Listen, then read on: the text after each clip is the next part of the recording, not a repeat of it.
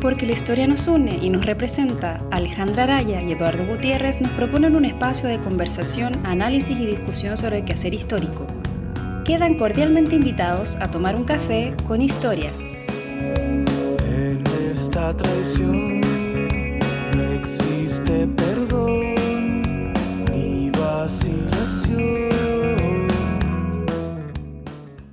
Hola chicos, nos encontramos en un nuevo capítulo de Café con Historia, con un nuevo invitado sobre un tema que hasta el momento no nos ha tocado. O creo que Miguel habló de esto en algún momento, como el capítulo 2, y desde entonces no hemos vuelto a hablar de, de libros. Claro, ya ha pasado mucho rato ya. Pero antes de presentarlo, Alejandra, ¿cómo ha estado? Eh, supongo que bien. Para el público diremos que Eh, sí, Sí, diremos está- que bien, diremos que bien. estamos terminando el semestre, así que ha sido bastante duro últimamente. Bueno, eh, le damos la bienvenida, ¿verdad?, a Guillermo González, estudiante de la Universidad Católica, que actualmente se encuentra en su último semestre para eh, poder egresar como licenciado en Historia y que nos va a estar hablando sobre la Biblioteca Medina, sobre el mismo José Toribio Medina, ¿verdad? Y básicamente las influencias de él en Chile y cómo él ha realizado su trabajo en base a esta biblioteca. Guillermo, gracias por venir. Hola, buenas tardes. Gracias a ustedes por, por Bienvenido, invitarme. gracias por aceptar la invitación. No, no, gracias a ustedes. Eh, bueno, Guillermo, antes, o sea, lo- para comenzar lo que le preguntamos a todo el mundo, ¿verdad? Cuéntanos un poco tu recorrido desde eh, cómo decidiste estudiar historias, si estudiaste algo antes, cómo fue este camino en la investigación. Bueno, yo, eh, bueno, como ya dijiste, soy, soy estudiante de licenciatura en Historia en la Católica, pero antes estudié tres años Derecho. Entre medio me empezó a gustar Historia por el curso Historia del Derecho. O sea, llegué por una cosa súper distinta o árida, ¿no? Parece Historia de las instituciones y empecé a tomar cursos en, en el instituto y, y ya luego después pedí el- la posibilidad de hacer carreras paralelas. Estuve dos semestres con los cursos paralelos, estando ahí, eh, en el limbo, por así decirlo, pero, pero, eh, pero luego ya, ya me decidí, dije, no, ya lo mío es historia, eh, y sobre todo quizás eh, mirando en el ejercicio, por así decirlo, de hacer historia o de escribir historia, suena muy pretencioso, quizás así lo digo yo, pero, pero, pero claro, yo pensaba más bien la historia como desde la pedagogía, y claro, y cuando ya estuve en el instituto pude ver más bien lo que hacían los profesores y me, y me fue atrayendo, así que eh, ahí ya decidí el cambio total y bueno, ahora ya estoy, estoy ya terminando, estoy con el último seminario y, y ahí veremos qué, qué pasa. Pero espérate, ¿tú llegaste a historia y tuviste que partir del semestre 1 en historia? No, no, no. no. Eh, Porque igual son tenía- tres años de derecho, o sea, no es menor lo que Sí, bastante. convalidar algo. Claro, pude convalidar. eh, me acuerdo, el, el primer semestre en Derecho 1, en e- cuando en ese tiempo, en esa malla, uno podía tomar eh, Pensamiento Histórico 1, que hoy día sería como Introducción a la Historia, una cosa así. Y, y no, y todos mis electivos eran, eran en Historia, entonces ya tenía varios cursos hechos, pasaba arte en San Joaquín, entonces ya estaba muy familiarizado con, con el instituto. Así que... Oye, ¿y esos cursos de historia que tenías en Derecho tenían como un... eran como de corte más clásico o, o habían así como historias más como contemporáneas? No, claro, en, en derecho es bastante clásico y Sí. sigue una tradición muy, muy clara, te lo dicen desde el primer día. O sea, uno parte con, con Jaime Izaguirre. Eso te iba a decir con Isaguirre. Sí, no, no, eso es, es infaltable. Fisonomía histórica de Chile. Eh, luego Góngora. Eso era. Que, que le debo bastante a eso. Yo creo que, que ese tipo de trabajos, quizás estudiar muy intensamente un ensayo, eh, no es fácil. Entonces, volver a eso, que es un poco pasado de moda, quizás en la, en la disciplina, pero, pero te hace quizás repensar ciertas cosas y, Sí. pero bueno, habían unas cosas como Bernardino Bravo Lira, por ejemplo, eh, bien famoso, ¿no? Eh, pero claro, mira, en Derecho no serán cursos de historia, pero no, no hay mucha interpretación, hay que memorizarse más bien. Mm. Claro, porque es un corte de derecho, o sea, Sí. en, en derecho. Defina no- encomienda. La, la ley no Ah, tiene sí, interpretación. o sea, Esas eran como las evaluaciones. Claro, entonces el examen es completamente de memoria, no y es, y es el manual de de historia de las Además que instituciones. Izaguirre tiene esa idea de que eh, básicamente nosotros somos como una evolución del derecho, desde No, los claro. visigodos hasta ahora, una cosa... Exacto, no. eh, que, que claro, tiene un sentido, pero es bastante ridícula si lo consideráis como solamente eso es el derecho.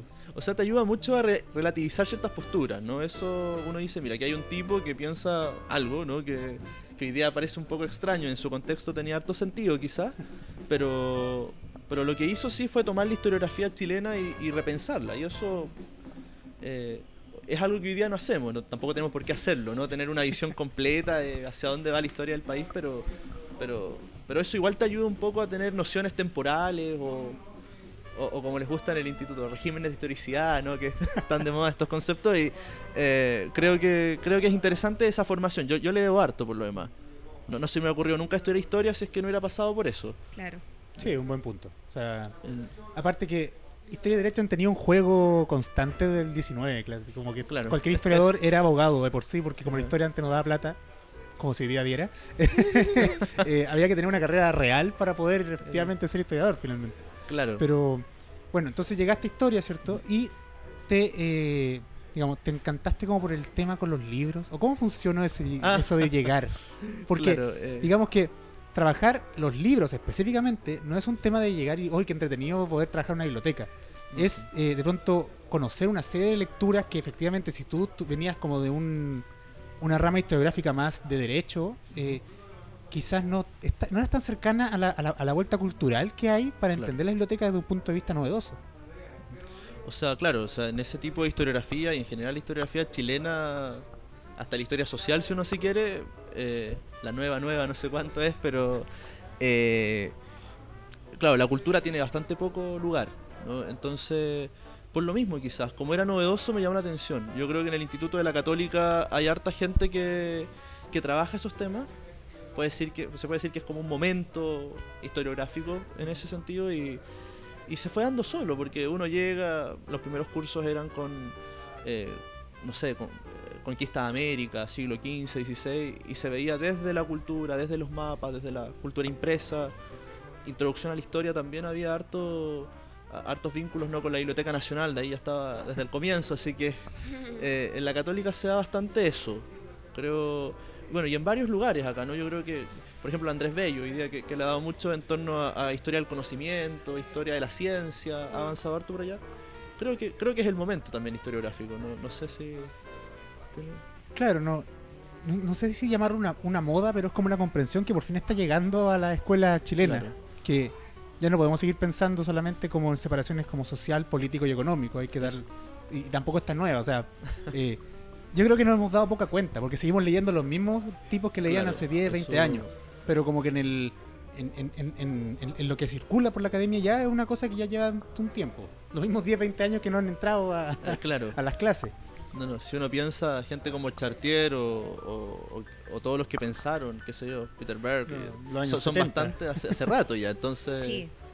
bueno, llega tarde acá, pero Sí, no, tiene que ver con también darle otra mirada, otra vuelta, porque de repente uno puede decir que a, a lo mejor ciertos enfoques surgen porque, no sé, hay mayor disponibilidad de fuentes respecto, pa- y eso claramente le da más viabilidad a la investigación, pero en este caso los libros eh, así, como que siempre han estado, Sí, ¿cierto? eso- eso es lo interesante, ¿no? Claro, Como- al- alguien decidió de alguna manera quizás fundar un poco esta, esta nueva mirada claro. y prestar atención quizás a los apuntes que tenían esos libros, ¿cierto? Eh, y cómo se fueron formando esta- estas bibliotecas, porque claramente hay, hay una intencionalidad. No, no, claro, eso yo creo que ese fenómeno, ¿no? El, el de pensar el proceso anterior o lo que ya está dado, Claro, como es la muy interesante. Y sobre todo en un país como Chile, que podemos decir que la historiografía eh, ha sido siempre activa o bien prolífica en ciertos momentos, eh, siempre ha habido contacto con este mundo, con las bibliotecas, con los archivos y, y- y claro, y siempre han sido fuentes de información. Y claro, y hoy día pensar esos lugares que ya están súper, eh, ¿cómo llamarlo? no Canonizados dentro de la disciplina, sea el Archivo Nacional, sea la Biblioteca Nacional, eh, hoy día pensarlas como objetos de estudio en sí mismas o como fuentes para hacer un ejercicio de historia cultural, por ejemplo, no eh, es bastante novedoso, pero, pero claramente choca con, con lo que se ha venido haciendo ya hace mucho rato y, y es lo que también es lo que pesa en nuestra conciencia respecto a la disciplina. Claro, viene la pregunta de ¿y a, y a quién le importa? Si ya, Eso. ya, Ya- se ya estudió, pasó. claro, ya pasó. Entremos entonces en tu tema, directamente. Bueno, eh, porque como tú nos explicabas, ¿cierto? La católica, en la licenciatura no hacen tesis.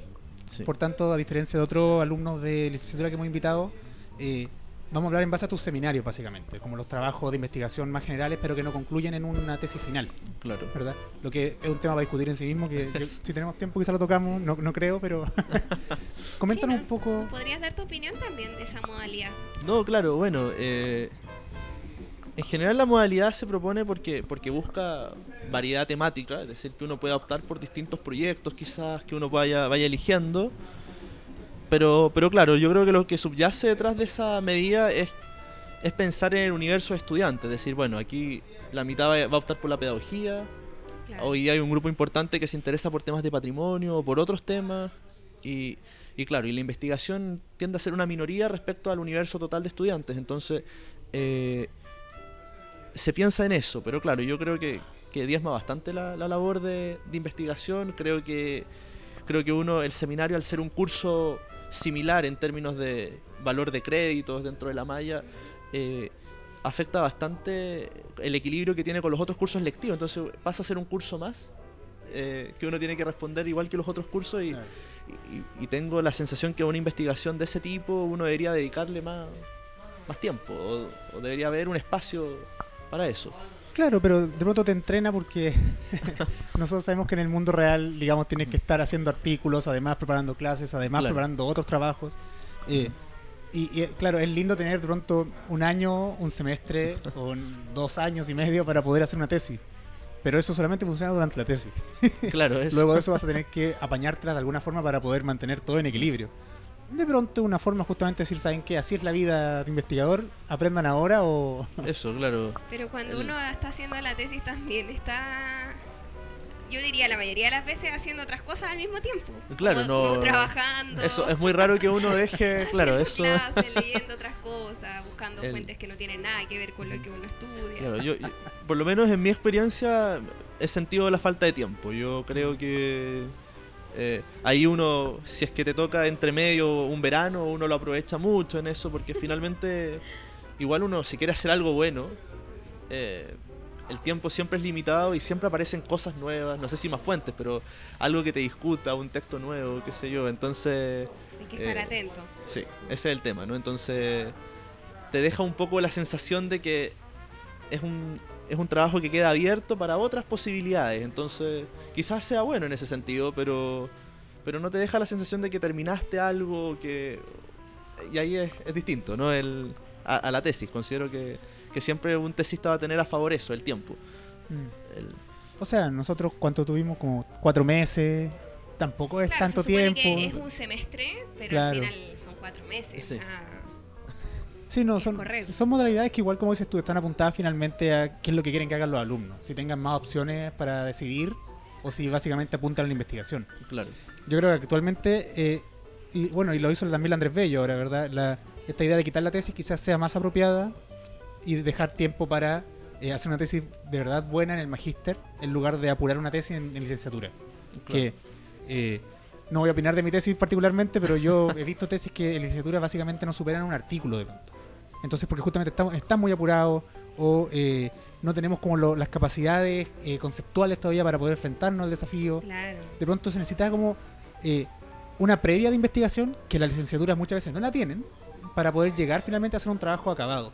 Entonces quizás saltarse ese aspecto de, de la tesis en un primer momento sea útil para efectivamente dejar en claro quiénes son los que realmente le interesa seguir el camino y quiénes no. Claro, sí. Pero al mismo tiempo yo pienso, o, o se debe un poco, no sé, a, a mi formación más personal con lo que ha sido seminario y ese tipo de cosas, es que yo he tenido harta, harta libertad o harta independencia al momento de hacerlo, un poco bajo la premisa de que para aprender a investigar hay que investigar. Es decir, eh, hay que ir a meterse al archivo, en mi caso a la biblioteca, y, y, y ahí ir viendo los problemas en- in situ. Aprender haciendo como Claro. en INACAP. Eso. Bueno, la- la- los seminarios de pregrado y la tesis de licenciatura yo creo que son muy aprender haciendo, porque s- son como experiencias muy como incipientes, o sea, uno está Eso, recién entonces- empezando, probando, equivocándose al mismo tiempo. Bueno, uno siempre se está equivocando cuando Sí. investiga, pero, Pero- pero es como un primer paso, ¿cierto? Entonces es como muy común eso. Pero eh, recuerdo que en el Andrés Bello habían, no, no habían seminarios temáticos. Hace, Mm. no sé, cuando, por lo menos cuando yo hice la licenciatura, que fue entre el 2009 y el 2012. eh, eran seminarios de tesis, eran dos. Entonces tú, ¿qué, qué es lo que hacías en esos dos seminarios, que finalmente era un año completo? Era eh, presentar seminarios respecto de, de tu tema de tesis, supuestamente, que ya lo ibas a trabajar más de lleno el año siguiente, ¿cierto? Claro. Cuando, cuando tú dices ya como este semestre para dedicarte completamente a ello. Entonces era como un- también como un primer escenario para ir como entrando ya más de lleno al tema. Eh, porque claro, a veces cuando son seminarios temáticos eh, te ofrecen, no sé, cuatro seminarios que tú puedes elegir y de repente ninguno se ajusta mucho a tu Claro, tema eso- tampoco, ni a, ni a la temporalidad que tú trabajas. Entonces, eh, eso puede que sea bueno porque también te, te aporta conocimiento que a lo mejor no sabías o que, que se puede relacionar con lo tuyo, a- empiezas a leer autores, qué sé yo. Pero también al mismo tiempo tienes por otro lado tu tema, entonces es como ahí hay que tratar de establecer un equilibrio que a veces es complejo, ¿no? Claro, eso, eso sí, es complejo. Yo creo que creo que, claro, antes de temático, a veces los buenos seminarios también son, son las propuestas que más bien tienen que ver con una línea disciplinaria o, o una temporalidad, más que, Claro. que el tema tan cerrado. Pero se ha ido dando también por lo mismo, ¿no? Por, por, eh, por demanda. Por ejemplo, yo cuando tomé mi primer eh, seminario no, no había ninguno sobre historia colonial de América. Oh. Y, y yo lo, lo sentí bastante porque estaba muy decidido a eso y, y bueno, y tuvo que... Tomar uno del siglo XX, ah, No, no, no tan así, Chile actual. Tomar hi- historia del arte. claro. Pero, pero claro, tuve que ahí tratar de... Bueno, por, por eso quizás llegué a los libros. Busqué, busqué libros, en libros coloniales, fue el, el ejercicio. Ah. Pero, pero claro, en parte mi, mi elección por, por los libros fue porque no, no tenía un- una vía directa para estudiar el periodo, por así Claro. decirlo. Luego después me gustaban los libros y me quedé ahí, pero... Metámonos entonces en el, Sí, en, pues, en el tema del Vamos seminario. al tema. Coméntanos porque nos decías que los dos seminarios que has tenido que tomar básicamente es un tema en común. Así que Claro. hablemos como de los dos a grosso, a grosso modo y vamos desgranando en el camino. Coméntanos un poco sobre qué tratan estos dos trabajos que realizaste. Bueno, eh, ambos, ambos son de historia cultural, como, como ya lo hemos hablado. Consisten en el estudio de, de la Biblioteca Medina, la Sala Medina que está en la Biblioteca Nacional y que contiene lo que él llamó la, la Biblioteca Americana. ¿ya? Eh, y bueno, y el primero consiste más bien en un estudio particular de la biblioteca, una sección de, del- de los estantes eh, en, en términos físicos, lo, lo dedicado a Puebla, en México, y a Puebla colonial. Y el segundo consiste ya en, en estudios de libros de naturalista y más bien de médico del siglo XVI coleccionados por Medina. Pero bueno, el- estudiando el primero, viendo los libros mexicanos, llegué a estos libros de plantas que son del siglo XVI que también coleccionaba. Pero, pero claro, siempre es dentro de la biblioteca y, el ejercicio consiste en eso, en, mirar la biblioteca como fuente, eh, tratar de reconstruir el proceso del autor, del dueño, del, bibliófilo, en la construcción de la biblioteca. Y, y lo que demostraría esta construcción sería práctica, uso, formas de entender historiográficamente, temporalmente e incluso culturalmente un cierto periodo. Es, eh, ese sería el objetivo histórico. Claro, porque ahí me, surgen varias dudas al respecto. la primera creo yo es, eh, ¿por qué Medina? Te, te la planteé el tiro. Y segundo, ¿en qué se diferenciaría justamente esta investigación que tú estás planteando, investigación dije, esta investigación que tú estás, plan- estás planteando, Claro. eh, con los estudios como de historia del libro de inicios del siglo XX o mediados del siglo XX, que básicamente era eh, una lista de libros y que eso hablaban solamente de la persona que tenía estos libros? Claro. Eh, si nos puede, también para, para la gente que esté escuchando y quizás no conoce mucho más de Medina, ¿por qué él, quién es José Toribio Medina y Claro. por qué tu investigación eh, renovaría un poco la visión sobre esta idea de la biblioteca? Bueno, yo creo que. eh, ¿Por qué Medina? Porque, porque estaba en el tema del seminario. Ese sería el primer punto. Medina es un bibliófilo, es decir, un coleccionista de libros. Por otro lado, se le llama historiador, porque se dedicó a la historia de América. Fue un americanista en ese sentido. Eh, al mismo tiempo, bueno, es un señor chileno del siglo XIX, muy, muy tradicional en esa, en esa visión intelectual que tenemos del XIX, pero que también, por ejemplo, tiene otras variantes. Fue impresor de sus libros y publicó, que fue lo que a mí me interesó en el seminario, eh, bibliografías eh, de los libros que él iba coleccionando y de lo que hubiera sido, en teoría, ¿no? y era lo que él quería reconstruir, las impresiones hechas en América. Es decir, el rol que cumplía la imprenta en América, tratar de catalogar, por así decirlo, la, la cultura impresa que había circulado por el continente. Ese era su objetivo eh, y fue el objetivo de su vida. O sea, ese era, ese era el, el- eh, por eso es una obra muy, muy erudita, eh, muy positiva, muy positivista en ese sentido. A mí me pareció una persona bastante árida, eh, distinto, no sé, Barros Arana, que construye un relato eh, no es muy narrativo tampoco, pero, pero por lo menos hay una crónica que uno puede seguir. eh, lo mismo que, no sé, Vicuña Maquena o Amunategui, pero, pero el caso de Medina uno lo veía como una especie de anticuario coleccionista de datos. Ese era el... Era como más esquemático, quizás. Eso. Claro, que Claro, y hoy día nada menos más- historiográfico, ¿no? O sea, Claro. claro, juntar datos por datos o porque son valiosos en sí mismos, ¿no?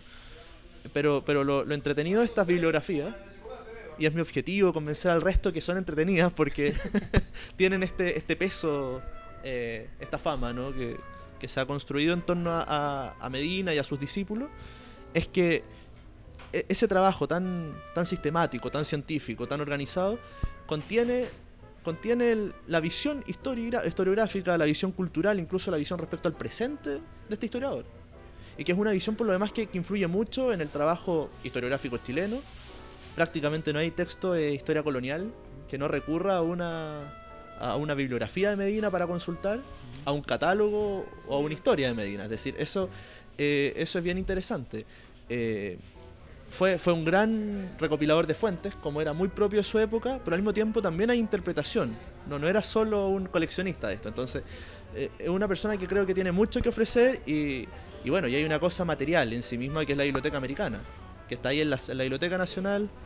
Casi todo el mundo dedicado a la historia la conoce, ha recurrido a ella de alguna manera o, o la visitó. Y, y creo que es mucho más que eso, que, que un lugar que se le está revalorizando su, su valor patrimonial, pero creo que tiene valor intelectual en sí mismo. Y eso creo que es muy importante darlo a conocer. Hay que pensar que el Estado desde el año 25 ese lugar lo mantiene, le ha dedicado tiempo, plata, espacio eh, en la biblioteca y, y- y no es menor. Entonces hoy día yo creo que llegamos a un punto donde no sé si justificar, pero sí hay que poner en valor ese lugar. O sea, hay que, hay que pensar, bueno, cuál es el valor, no solo patrimonial, insisto, sino que cultural y, y académico. O sea, esto, esto es una fuente en sí misma, no, no solo un espacio de consulta. Además, eh, cuando uno empieza a comparar eh, con otras bibliotecas, con otras colecciones similares, la colección Medina eh, está al nivel de grandes colecciones en el mundo. Pensemos en la Morgan Library en, Nueva York o en la o la o en la John Carter Brown Library también en la en Boston, ¿no? Son son lugares que, que compiten hoy día con la Sala Medina, incluso que hay textos que ellos no tienen y que dialogaron constantemente con, con esos espacios. Medina fue un gran viajero, estuvo en Estados Unidos, en Europa muchas veces y, y eso él construyó un espacio, llamaremosle bibliográfico, una biblioteca, ¿no? Que, que está a la altura de, de las grandes bibliotecas del 19. Entonces, no es menor, considero. Desde muy temprano él entonces tuvo esta conciencia de no solo de, de- buscar fuentes, sino que también de conservarlas, ¿cierto? De, de- de Claro. cuidarlas, de, de, eh, que el Estado se preocupe también de construir un, un espacio donde poder eh, eh, conservar esta- estos documentos, como poder catalogarlos, ¿cierto? Y quizás eh, darle algún relato, aunque esquemático, como dices tú. Claro. Pero claro, en ese sentido él tuvo un rol bien, bien, bien importante. Eh, yo te quería preguntar, eh, más que nada, por, eh, ¿por qué te interesaste en eh, su rol en, en México, en, Ah, en Puebla? Claro. Porque, más que nada, porque hice un ejercicio bien, eh, bien ñoño, que puse así como José Toribio Medina en Wikipedia y, y claro, ahí sale un poco su biografía, algunas obras que escribió. Eh, y claro, era un gran viajero, ¿cierto? Él, él, eh, estuvo vinculado a la- al, mi- al Ministerio de Relaciones Exteriores, Claro, ¿cierto? sí. Por eso también viajaba mucho, era como una especie, casi como un, un- un intelectual, casi como diplomático. Como un agregado cultural. Eh, como un agregado cultural, exactamente. Y estuvo en muchos países, en Perú, ¿cierto? Tú, Sí, sí. tú debes saber mucho más. Eh, pero en ninguna parte de ahí en Wikipedia aparece eh, que él estuvo en, en México y, y- y lo que hizo allá y, y el rol que tuvo ahí. Claro. Vamos a dejar en pausa que viene llegando el café. Guárdate la respuesta y seguimos enseguida. Esta grabación fue realizada en el Café Cielito Mío, ubicada en Miguel Claro 015, Providencia. Cielito Mío, Bakery and Coffee. Más que una cafetería, somos una gran familia. Bien, continuamos ahora con café delicioso que nos traen acá en la cafetería Cielito Mío. Guillermo, esperamos que te haya gustado el café. Está muy bueno el café, está Sí, muy rico. Qué bien. Otro fanático del café dentro de, del gremio. Muy bien.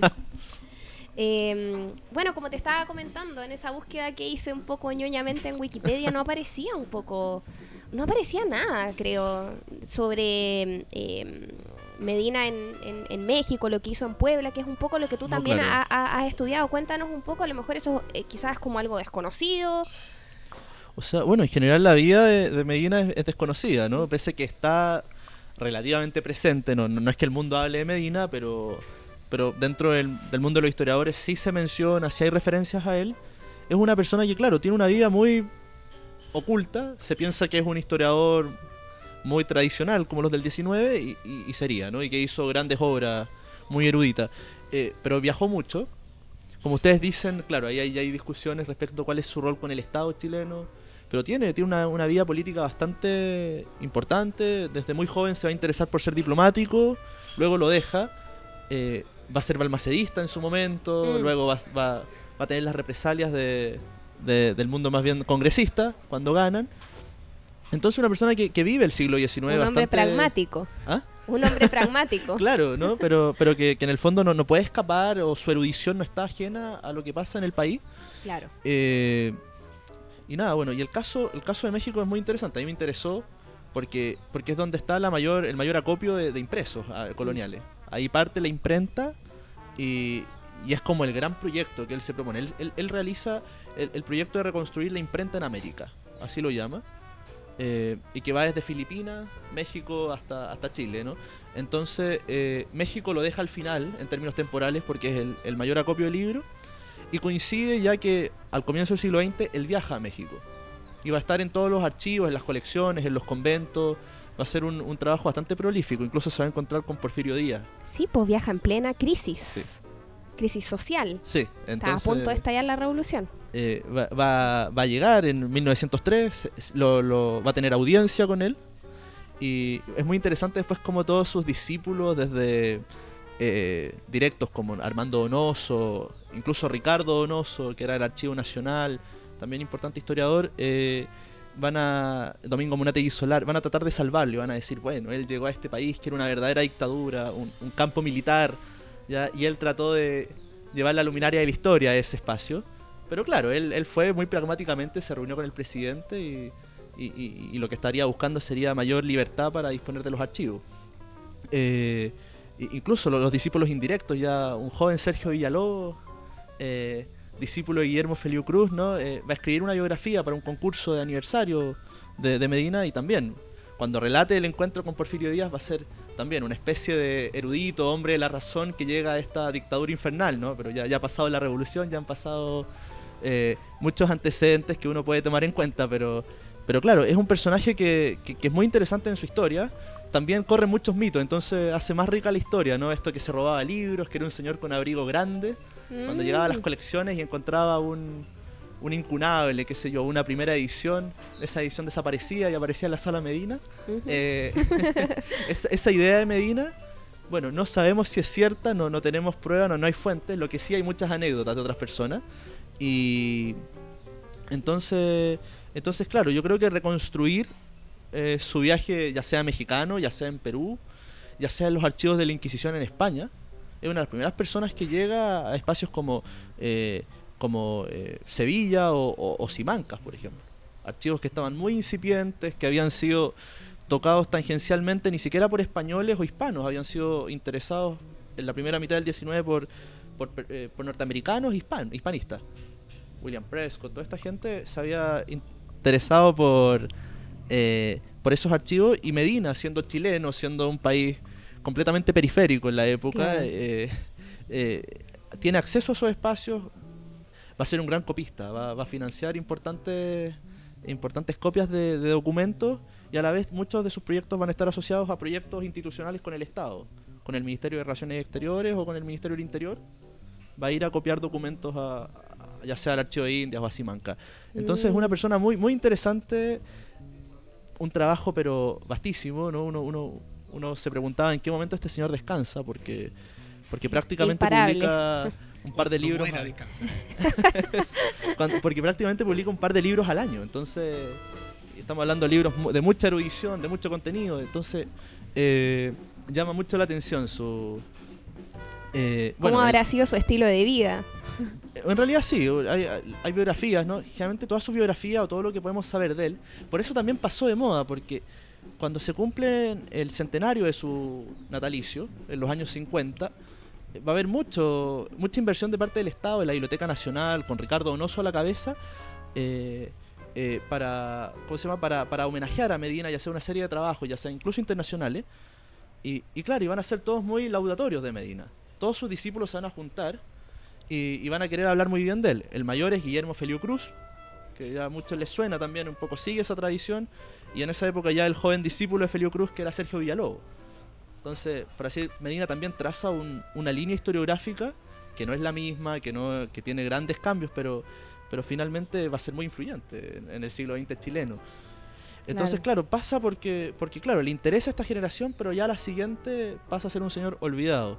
Hay fuentes interesantes, y como Amunate y Solar, que era, era amigo de él, no era, no era discípulo. Eh, y, y claro, hace una biografía de él y, y- y habla como amigo. Entonces se, da el, se da el gusto de poder eh, criticar muchas cosas. Y, y entre esas que, claro, parte de su vida era esto. Era una vida muy, muy entregada a los estudios americanos, a las fuentes coloniales. eh, y cuando tenía tiempo libre, eh, leía literatura del siglo de oro. Entonces, no era, tenía intereses cervantinos, con Lope de Vega, Calderón de la Barca, se interesaba por esos temas. Entonces, eh, eh, es un personaje entregado a la erudición, pero, pero que no, no es solo eso también. Eh, finalmente, la historiografía chilena debe mucho de eso y, y- y responde mucho a esa tradición, incluso a veces de manera contraria. ¿no? Porque tenemos la idea que, el- que, que existe una gran historiografía chilena que sería eso, Claro. que se encarnaría en esto. Mm. Claro, pero también el hecho de decir como que él es solo eso y no, no tuvo vida personal también es un poco desconocer la época. O sea, eh, Claro. Vicuña Maquena, hay, hay, hay- hay historias que cuentan, ¿verdad? Que lo, lo descubrían en a mitad de la noche escribiendo desesperado porque necesitaba eh, anotar todas las ideas que tenía sobre un nuevo libro. Yo creo que estaba medio loco ese señor. Apa- aparte, eh, Barraranas también eh, es- escribía constantemente. O sea, sacaba un todos sacaban un par de libros al año. Claro. Actualmente es un problema sacar un artículo cada cinco años. Estos tipos sacan libros al año. Entonces, es una idea del intelectual, una idea del, del historiador, del escritor, del, biblio- del bibliófilo, como uno le quiera decir, eh, muy del siglo XIX. Claro. Esta idea de hacer muchas copias de, de fuentes que no están acá en Chile. El Archivo Nacional está repleto de las copias que hizo Vicuña Maquena, Morla Vicuña, que las hi- hicieron porque justamente necesitaban como crear fuentes para eh, crear una historia de Chile. Y es una cosa muy de la época. O sea, no eh, descartarlo solo por pensar no, no- no tenía otra gracia, yo creo que es un error. Y de hecho, ahora que lo mencionabas, por ejemplo, en la jornada de Valdivia del año pasado, Sí, sí. Eh, una ponencia que hizo Rafael Sagreo sobre Medina termina diciendo que eh, todo lo que hizo Medina jamás habría podido ser posible si no fuera por una persona en especial, que era la señora, básicamente. Que Claro. fue la que lo aguantó y lo acompañó a hacer todo esto y lo ayudó a investigar y lo ayudó a transcribir. Y son como un aspecto que se iba olvidando justamente por toda esta. eh, esto de ensalzar al, al gran hombre del siglo XIX, al gran hombre y, durante el siglo XX, y los aspectos que quizás no representan a este gran hombre se van dejando de lado. Y se, y Claro. se pierden en el tiempo, básicamente. Claro, y, y no- y no son menores, ¿no? No, no, no es tampoco.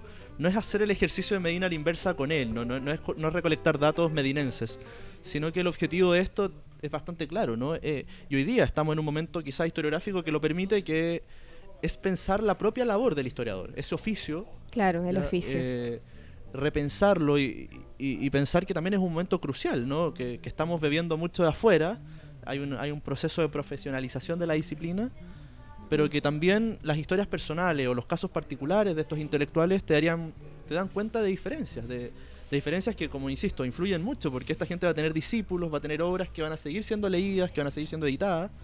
Entonces, eh, el pensar que, que cada como proceso historiográfico que se ha habido en el país eh, responde solamente a influencias externas o asimilaciones de, de movimientos históricos, no necesariamente. Muchas veces el diálogo constante eh, y natural que hay con, con- con la disciplina en tiempos anteriores eh, condiciona muchas cosas. Mm, mm.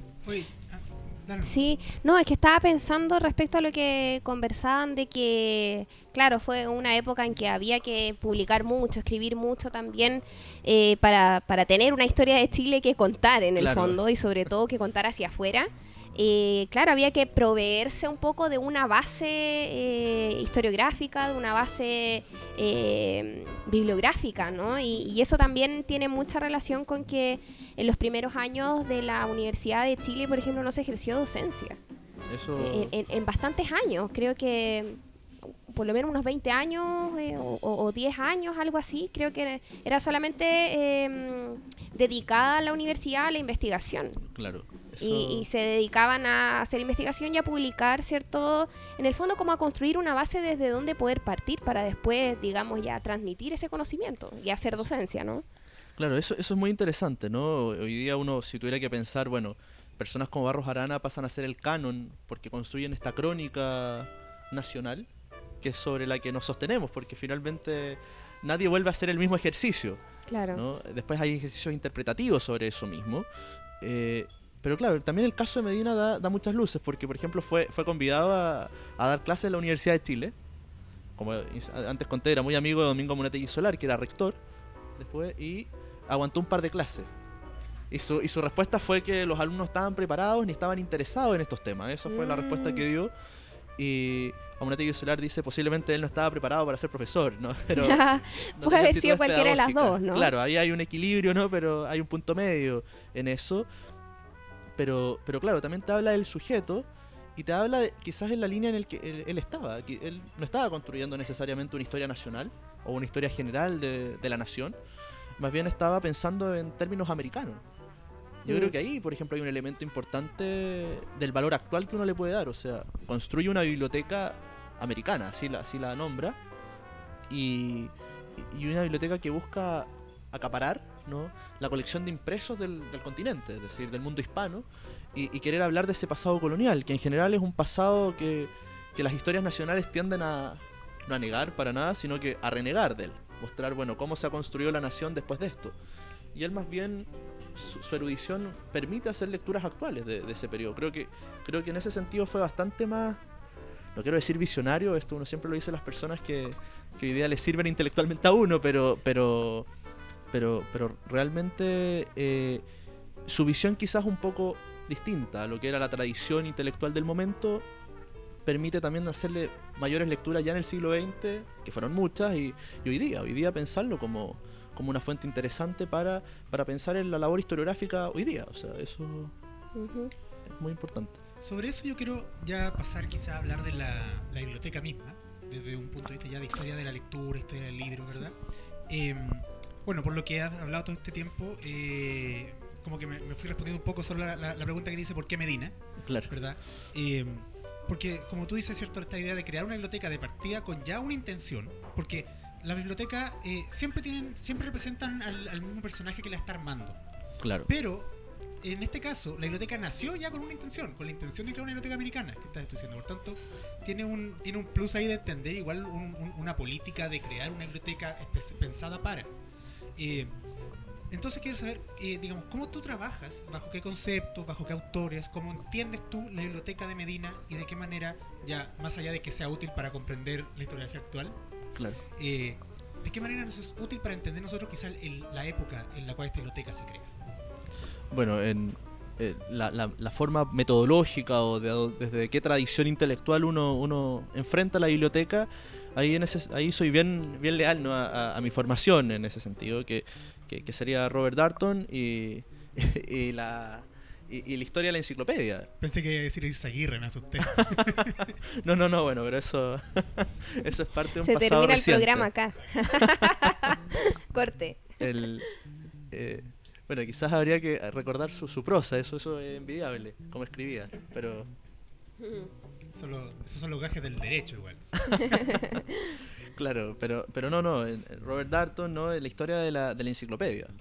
que, que podemos decir que es, es de sus libros más, bueno, es de los primeros y, y, y es de los libros, por así decirlo, bueno, no un profesor en, en- en el instituto me dijo eh, me dijo bueno que era, muy aburrido para leer. Que es largo es extenso eh, contiene mucho dato mucho trabajo mucho trabajo de fuentes. Ahí, ahí está ese archivo en suizo. Eh, y la reconstrucción del proceso editorial, la historia editorial de, de la enciclopedia, pero creo que cada capítulo, cada, cada apartado de ese libro trata tantos temas de la construcción de este libro que, que creo que es un buen modelo para, para copiarlo. Uno dice, bueno, pero eh, el, el Neuchâtel, que, que es el, el archivo de Darton, dice, bueno, lo tenemos acá en, en Miraflores con Alameda. Eso, eso es algo pretencioso y, y dramático que quiero tirar así para que, para que todos vayan a la sala Medina y, y se interesen en ella como fuente, pero, pero claro, está ahí. Si ese, ese, ese es el tema, ¿no? Eh, con quien yo inicié este trabajo, Rafael Sagreo, quien es el conservador de la, de la sala, yo creo que tiene una visión de ese tipo. Eh, creo que Darton se ajusta bien a ese, a- al objetivo y al tipo de fuente al que nos enfrentamos, que es esta biblioteca, esta colección también bien particular y que tiene una historia muy, muy particular que, que se puede reconstruir desde los mismos libros. Eh, además, bueno, podemos agregar también el dato que Medina era impresor. Era, era tipógrafo, conocía el mundo de las Mm. impresiones. Cosa que hoy día está muy de moda también. Ha vuelto eh, repensar la materialidad del libro. Creo que, creo que es un tema que, que es muy actual. Volver a, a esa cultura material. Eh, y, y pensar que ya habían actores que trabajaban en esto y que, con- y que convivían con la, con la disciplina histórica. Es decir, que no era algo distinto. eh, es muy interesante. Sí, bueno, y Darton, como dices tú, ¿verdad? Es como un infaltable cuando trabaja este tipo de temas. Y de hecho, como que la- justo la obra que tú mencionas es, debe ser la obra más cabezona que tiene Darton, porque claro, La Gran Claro. Matanza es muy, La Gran Matanza de Gato, ¿cierto? Un- es un texto muy em, entretenido de leer. Sí. Muy interesante de sacar algunas ideas, por ejemplo, esto de trabajar como el libro de la ciudad, o la idea de buscar hasta encontrar el, el- el origen de la historia y el- analizar eso. En Los Versos Prohibidos también es un libro muy entretenido porque habla en, ple- en pleno apogeo de la revolución y cómo se leían los Claro. libros. Pero la- el, tema con la enciclopedia es que él hace un trabajo muy erudito. Es, eh, es un trabajo muy minucioso, paso por paso. Lo cual, si tú quieres entender, me parece, justamente a Medina, es el libro correcto para poder pasarte. Además, bueno, yo perso- personalmente soy muy fan de Darton. Tengo mi foto en Facebook con él. Claro. Pero eh, él tiene una manera de entender el, el- el- el libro que es distinta, por ejemplo, a Chartier, que él la ve a un nivel mucho más eh, social. Darton Sí. quizás se preocupa mucho más efectivamente de la materialidad del libro, de la circulación de los libros, de cómo son recepcionados, del intermediario del libro. Tiene unas, unas perspectivas que, eh, justamente para entender a Medina, que es un, es un productor de libros, además de un, de un recopilador de libros, eh, eh, te da una- una- una- un acercamiento mucho más eh, útil, creo yo. Claro, lo, lo que sí a mí me te llama la atención, porque claro, uno tiene que enfrentarse al, al, al mamotreto de los años 70, la historia de la enciclopedia, eh, y después uno piensa, claro, para mí Darton es- eh, son los gatos de la calle San Severín, ¿no? O sea, es como, esa, esa es la, la idea, ¿no? O, o, o, qué sé yo, la literatura subversiva del antiguo régimen, o, o qué sé yo, ¿no? Entonces, eh, pero claro, finalmente todo esto, to- toda la, la obra posterior, no sé si toda, pero, pero claramente está en diálogo con, con el archivo original, con, este, con este archivo que él encuentra, que es una verdadera beta de oro para la enciclopedia, para reconstruir esta historia. Entonces, eh, también es muy claro su, su itinerario historiográfico, decirte, bueno, está este trabajo primero, y aquí está la pauta para lo que viene después, es decir, la gran base, como la gran claro. piedra angular de toda su bibliografía posterior. Entonces, claro, entonces eh, por eso por eso creo que, que es interesante, porque si fuera estudiar una biblioteca, estudiar un libro o, o reconstruir esta historia cultural eh, por mero gusto, eh, no sería historia, no, no, no en el sentido actual de la historia. Entonces, entonces claro, no- lo que uno está buscando aquí es dar cuenta de otra cosa, ya sean prácticas, usos, costumbres, eh, tiempos históricos, cambios en los regímenes de historicidad, cambios en, cambio finalmente, ¿no? Hay un cambio en la temporalidad. Esto nos interesa porque es un problema histórico, esencialmente. Entonces, eh, entonces claro, yo creo que, la primera labor, por así decirlo, volver a la fuente, estudiar la fuente detalladamente. Yo, yo en el, en el, en el trabajo que, que antes mencionábamos, bueno, yo, yo, yo me interesé por la zona, el apartado dedicado a Puebla, a la Puebla colonial. Mm. Pero claro, eso hay que hacerlo con todos los apartados. Hay que hacerlo, ojalá, con todos los libros, con todos los proyectos intelectuales que él emprendió. con los proyectos intelectuales que no alcanzó a terminar, por ejemplo. Pero ahí tenéis magíster, doctorado, postdoctorado y Claro. Claro. Eso, la, la vida en Medina, ¿no? Pero, Oye, nos queda tiempo como para una, una o dos preguntas más, Ale.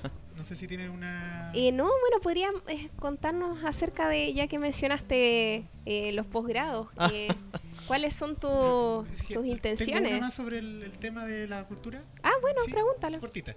Es que eh, creo que la primera vez que, no, no que hablamos del libro, pero sí que nos metemos directamente en ideas como representación, usos prácticos. claro.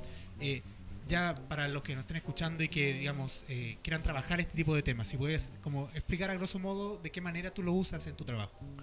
Claro, y, y- eso. y- y qué- y qué implican la idea, porque creo que nunca me lo hemos explicado ni siquiera qué significa cada uno de estos conceptos. Claro, bueno, bueno, cada, cada cual requiere ya su, su, su espacio, su tiempo, ya es- todos estos autores que ya hemos mencionado, Darton, Chartier, eh, han dado importantes ensayos sobre, sobre el tema, ¿no? Y te introducen a esto, pero yo creo que, que lo, lo esencial de, de este tipo de historia, quizás siguiendo a ver, podemos llamarlo como una historia social del conocimiento, historia social de la cultura, eh, es que, y sobre todo el tema que yo lo llevo a Medina, ¿no? que, es la cultura impresa, yo pienso que bueno, hay un itinerario trazado que ya está bastante como validado en la academia que, que es con la aparición del libro, ¿no? Con eh, Henri Jean Martin y, Lucien Febvre, ¿no? Con ya, que es bastante anterior, ¿no? Y, con Martin estudió Chartier después en Francia, eh, eh, siguió esa tradición. Y por el otro lado, Darton, creo yo que, ahí se traza una, una nueva relectura, podemos llamarlo, de- de la historia, ya sea en distintos momentos históricos, ¿no? Eh, desde la cultura.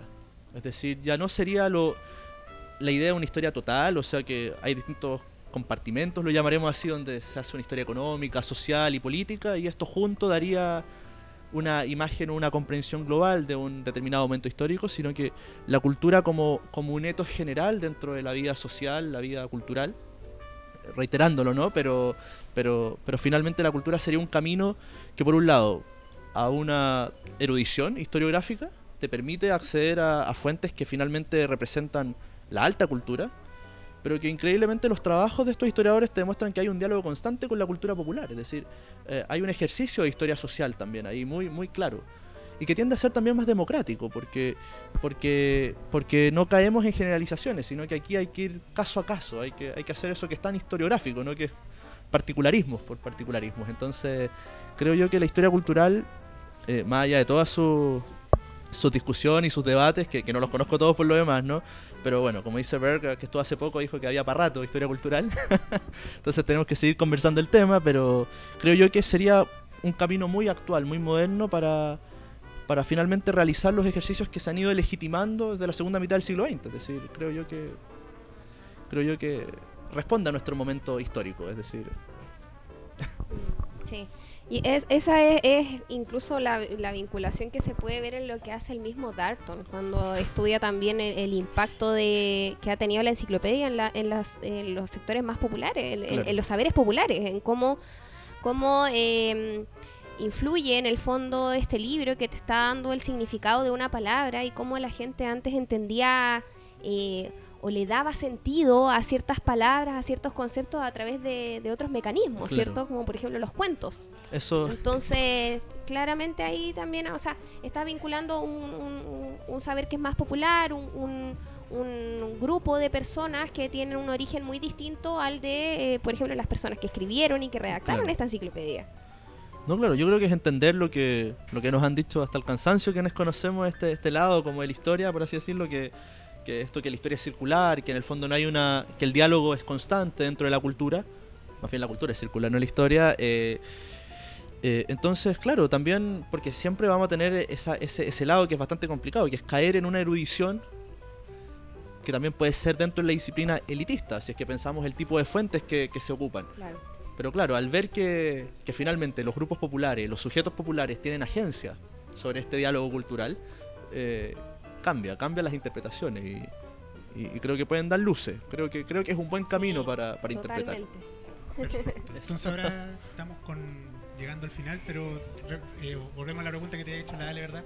¿Cuál es, ¿Qué planeas de aquí a futuro entregando tu, Claro, esa, esa es la pregunta más difícil de La todas. del millón, la dejamos para el final. Bueno, ¿qué planeo para el futuro? Eh, bueno, parte, parte de lo entretenido de, de- de estudiar historia o tomar estos caminos es que uno no uno planea poco. eh. No hay futuro y mucho pasado. Eh, claro. no, no, pero, pero bueno, parece que me ha gustado mucho seguir en, en lo que es la investigación, lo- lo- el contacto con la investigación que he tenido. Y me gustaría seguir profundizando en estos temas y, y siempre he pensado en hacer un posgrado. Donde estoy, eh, el Instituto de Historia de la Católica eh, promueven mucho su posgrado, su magíster, eh, que para mí es una posibilidad. eh, eh, han, han salido muy buenas tesis, muy buenos proyectos, hay muy buenos profesores en este momento en el instituto. Hay un, hay un buen momento, por así decirlo, intelectual, hay, hay, hay un buen equilibrio también dentro del instituto con la variedad de profesores que hay. Eh, y también, bueno, mirar para, para afuera, que, que siempre lo he hecho, no, uno, uno pone Google y que empieza a buscar así. pero, pero claro, siempre, sí. de. Eh, he pensado en seguir con, con el tema de la cultura impresa y, o, o historia cultural. Y siempre tengo la- la- el, el dilema entre la tradición más anglosajona y la tradición francesa. Eh, Me gustan ambas por igual. Tenéis que unirla y hacer una tradición chilena. ¿sí? Claro, ese es el tema, ¿no? Entonces, Empezar a crear nuestras propias tradiciones. Crearla. Guillermo va a ser el, el creador de eso.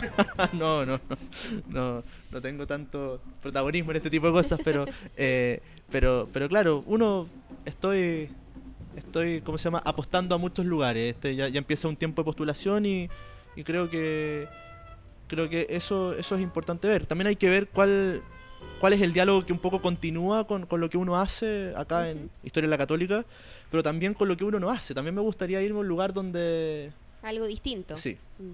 Creo que, que tener un- un- una experiencia de ese tipo puede, puede ser bueno. Siem- siem- Siempre, es bueno variar un poco. Eso. Te lo dice alguien que hizo los dos, el, el, el- el pregrado y el posgrado en la misma universidad. No, claro, pero, pero finalmente yo creo que por un lado es muy bueno, te ayuda a lo que, lo que hoy día se habla mucho en el ambiente, como esto de, de armar redes y, y todo esto, ¿no? Pero, pero también por el otro creo que siempre está el riesgo a, a- a- a ser muy... A, a leernos entre nosotros, ¿no? Eso a mí siempre me... me- quizás porque vengo un poco de afuera. Eh, Claro.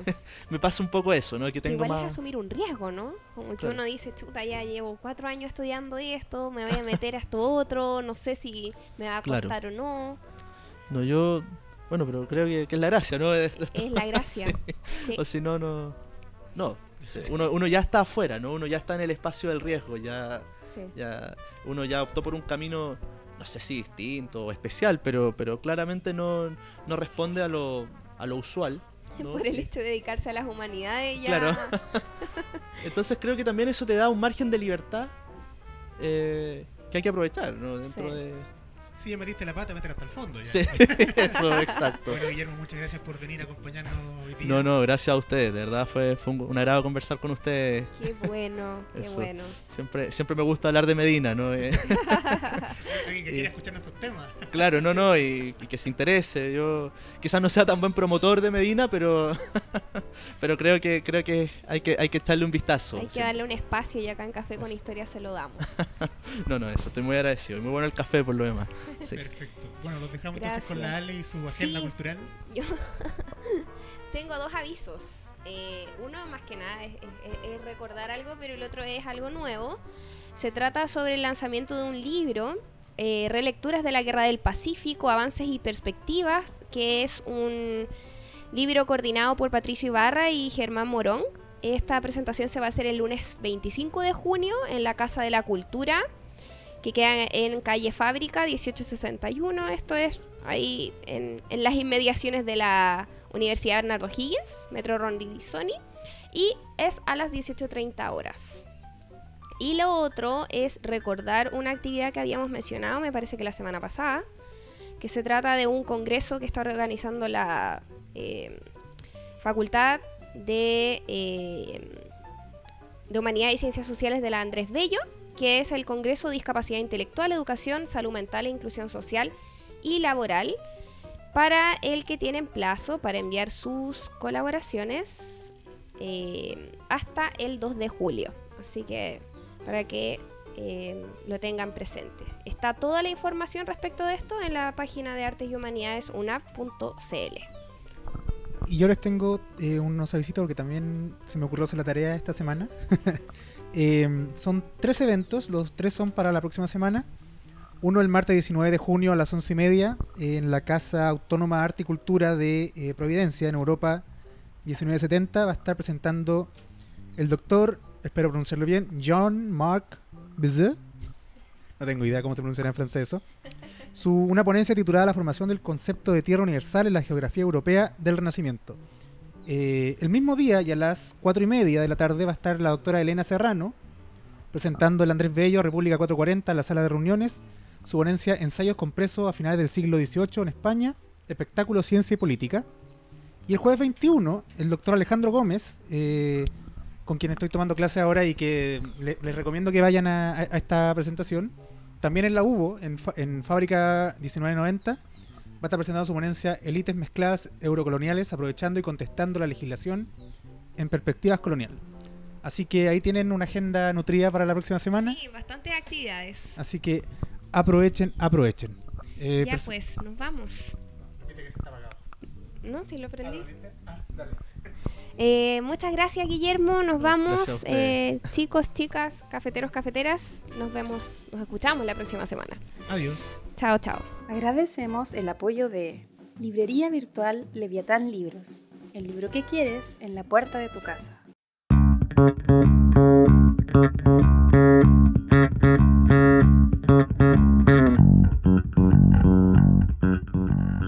Por hoy el café se ha terminado, pero Alejandra y Eduardo los esperan en una próxima oportunidad con una nueva conversación para tomar otro café con historia.